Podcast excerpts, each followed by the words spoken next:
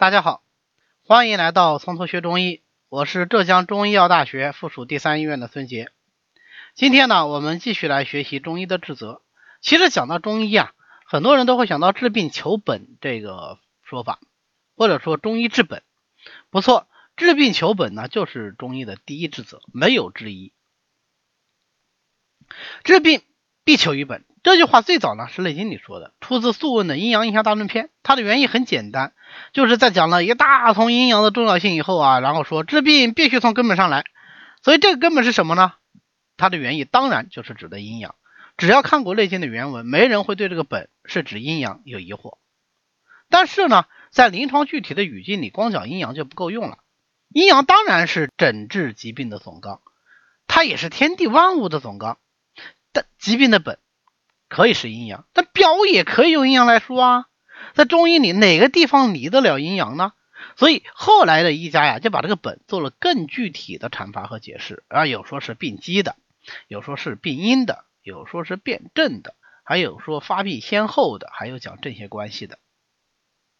其实大家看到没有？治病其本，治病求本，这个本它和标就是相对而言的。大而言之啊，本就是阴阳的变化，但是具体而言呢，根据判断的标准不一样，本的含义就不一样。从病因病机上来说，那当然病机是本，症状表现那就是标。从正邪关系上来说，那当然就是正气为本，邪气为标。从发病新酒上来说呢，旧病为本，新病为标。但是这么一来，标本不就没有一个依准了吗？其实也不用那么纠结，求本的核心。就是要求说，我们要透过现象看本质，而疾病的本质就是人体气血阴阳的失调，或者说病人当下的气血阴阳的状态，以及这种状态的来龙去脉。所以一定要找一个词来形容它，可能病机这个词是最合适的。所以呢，我们可以把“治病必求于本”这句话翻译成“治病必须按照患者的病机来”。为了表示说我们还是知道本于阴阳这个道理呢，我们可以把这句话再翻译一下，说成是治病必须要根据患者的阴阳病机来。毕竟察色按脉先别阴阳嘛，阴阳确实确实是非常重要的。那明白了这一点呢，我们就可以看看说治病求本这个第一职责的具体应用，它包含一些更具体的职责：正治反治，标本缓急。那么，正治反治是什么意思呢？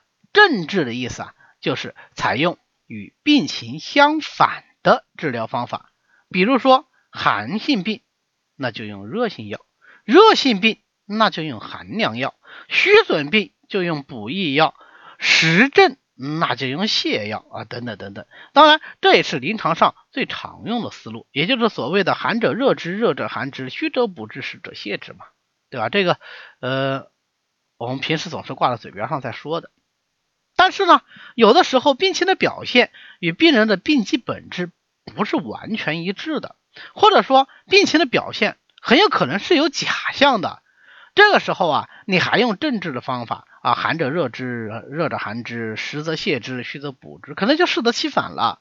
比方说大家非常熟悉的这个回光返照。那在各式种影视剧品呃作品里面都有这样的桥段啊，一个老爷子弥留之际突然容光焕发啊，然后从容交代后事之后赫然而去。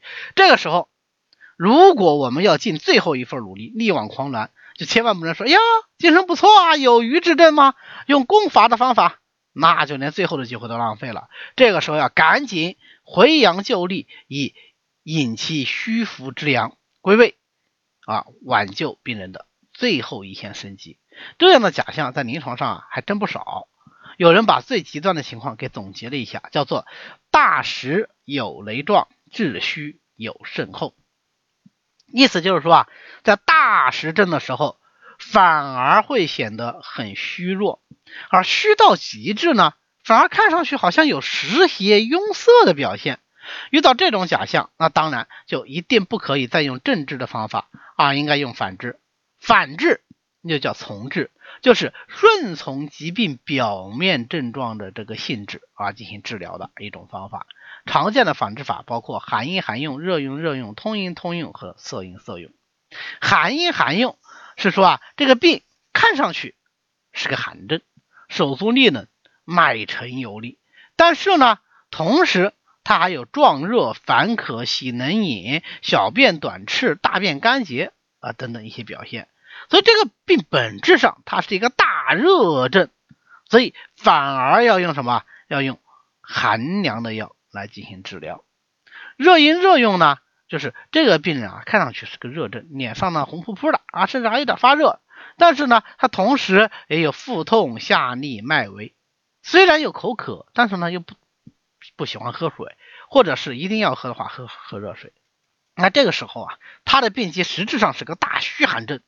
反而是赶紧要用通脉四逆汤这样的大型大热药来回阳救力。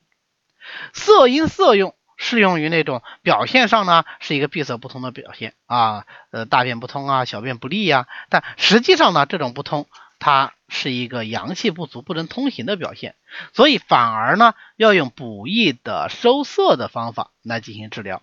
最典型的，你像气虚便秘，看上去是个长期的便秘，一定要吃泻药啊才能拉得出来。但实际上，它的根本原因是气虚而推动无力。这个时候，实际上越用泻药，正气越弱，正气越弱，推动越无力。我们应该采用健脾益气的方法，让他的气足，足了以后推动有力，便秘自然而然就好了。那通阴通用呢？当然就适用于表面上看是通泄太过的症状啊，比如说泄泻、拉肚子啊，或者是尿频遗精啊等等这样子。呃，看起来是通泄太过，但实际上呢是体内有所壅塞引起来的。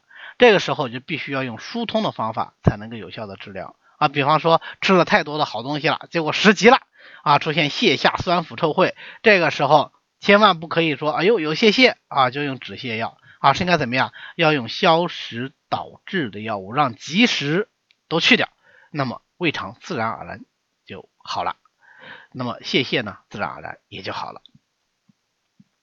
所以正治反治其实都是疾针对疾病本质的治疗，只是看上去和疾病的表象不尽相符，这恰好是中医治病求本治则的最佳体现。